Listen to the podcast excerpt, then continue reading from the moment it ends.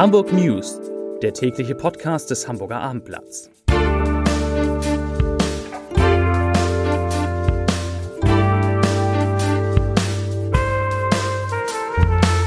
Herzlich willkommen. Mein Name ist Lars Heider und heute geht es in diesem Podcast um die Hamburger Sparkasse, die 1500 Mitarbeiterinnen und Mitarbeiter umziehen lässt. Weitere Themen. Die Geschichte spricht im Kampf um den Aufstieg in die Fußball-Bundesliga für den Hamburger SV. Die Hamburger Tafeln geraten an ihr Limit und Freunden der Abendblatt-Podcast steht ein großartiges Wochenende bevor. Dazu gleich mehr. Zunächst aber wie immer die Top 3.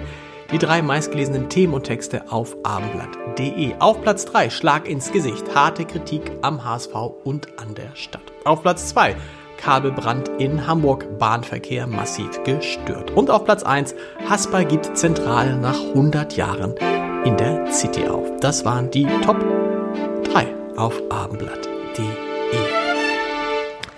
Seit vier Jahren spielt der HSV Fußball in der zweiten Bundesliga. Seit vier Jahren hoffen die Fans darauf, dass sich an diesem Zustand etwas ändert. Und an diesem Wochenende ist das wieder einmal möglich. Der HSV der sein letztes Spiel in dieser Saison bei Hansa Rostock bestreitet, kann sogar noch Zweiter werden. Das würde den direkten Aufstieg bedeuten, aber auch Dritter, das würde die Relegation bedeuten. Oder, und das wollen wir mal nicht hoffen, er kann auch Vierter werden. Was dagegen spricht, was dagegen spricht, dass der HSV Vierter wird, ist noch nie in der Geschichte der zweiten Liga ist ein Verein viermal in Folge Vierter geworden.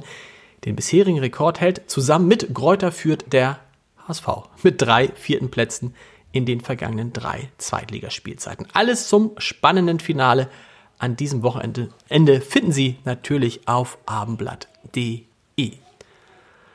Zu den Nachrichten des Tages. Knapp 1500 Beschäftigte der Hamburger Sparkasse, kurz HASPA, bekommen einen neuen Arbeitsort. Die Sparkasse wird ihre drei bisherigen Bürostandorte am Adolfsplatz, am Wikingerweg und an der Börsenbrücke aufgeben und in das neue Deutschlandhaus am Gänsemarkt ziehen.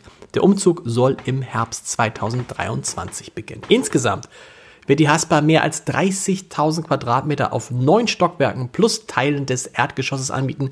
Das sind mit Ausnahme von einigen Gastronomie- und Ladenbereichen im Erdgeschoss sämtliche Gewerbeflächen des vom Hamburger Stararchitekten Hadi Teherani entworfenen Gebäudes. Und dazu sagt Haspa-Vorstandssprecher Harald Vogelsang, ich zitiere, mit dem Deutschlandhaus haben wir ein attraktives Gebäude gefunden, das uns im Herzen der Stadt verankert und unter einem Dach vereint. Die Aufgabe des Adolfsplatzes nach mehr als 100 Jahren ist uns nicht leicht gefallen, so Vogelsang weiter, aber die Haspa ist 1827 auch dort nicht gegründet worden, sondern hat sich in ihrer langen Geschichte immer mit der Zeit bewegt und modern aufgestellt. Das sagt der Haspa-Sprecher, der Vorstandssprecher. Ein Brand nahe dem Bahnhof Sternschanze beeinträchtigt den Fernverkehr in Hamburg seit Donnerstagabend massiv. Den ganzen Abend konnten auf der Verbindungsbahn zwischen Hauptbahnhof und Altona keine Züge fahren. Zeitweise waren auch die S-Bahn betroffen. Und auch am heutigen Freitag kam es überregional zu Verspätungen und zu zahlreichen Zugausfällen. Eine 32 Jahre alte Frau hat am Donnerstagabend einen Mann im Karolinenviertel mit einem Messer niedergestochen und schwer verletzt. Nach ersten Ermittlungen der Polizei stach sie dem gleichaltrigen Mann gegen 23.15 Uhr auf der Marktstraße in den Bauch und ergriff anschließend die Flucht. Die Polizei rückte mit acht Streifenwagen an, doch die Fahndung nach der Täterin blieb zunächst erfolglos. Nach Abendblattinformationen handelt es sich bei ihr um die ehemalige Lebensgefährtin des Opfers. Vor der Messerattacke soll sie die Mutter des Mannes in deren Wohnung mit Reizgas angegriffen haben. Anschließend soll sie auf ihren Ex getroffen sein, dem sie ohne Vorwarnung ein Messer in den Bauch rammte. Mehr Bedürftige, weniger Spenden. Die Tafeln in Hamburg arbeiten aktuell am Limit. Geschäftsführer Jan-Henrik Hellwege sagt, dass die Anzahl der Menschen, die sich täglich bei ihm melden, um Lebensmittelspenden zu erhalten, in den vergangenen sechs Wochen deutlich gestiegen sei. Viele der 31 Lebensmittelausgabestellen, die von der Tafel betreut werden, hätten derzeit bereits Wartelisten oder sogar einen Aufnahmestopp. Es würden sich viele, viele Menschen melden, die der Tafel schildern, dass sie bisher immer gerade so über die Runden gekommen seien, aber nun führen die Preissteigerung bei Lebensmitteln und Energie dazu, dass das Geld nicht mehr ausreiche. Es gehe vor allem um Familien mit geringem Einkommen, um ältere Menschen mit kleiner Rente und um Berufsgruppen, die unter den Auswirkungen der Corona-Krise leiden.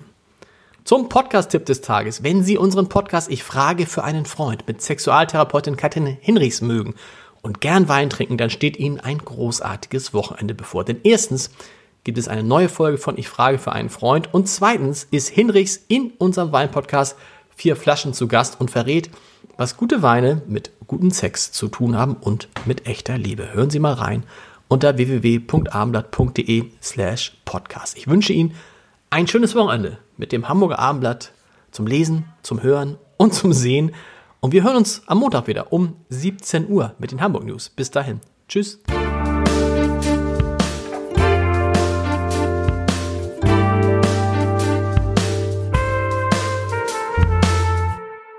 Weitere Podcasts vom Hamburger Abendblatt finden Sie auf abendblatt.de slash podcast.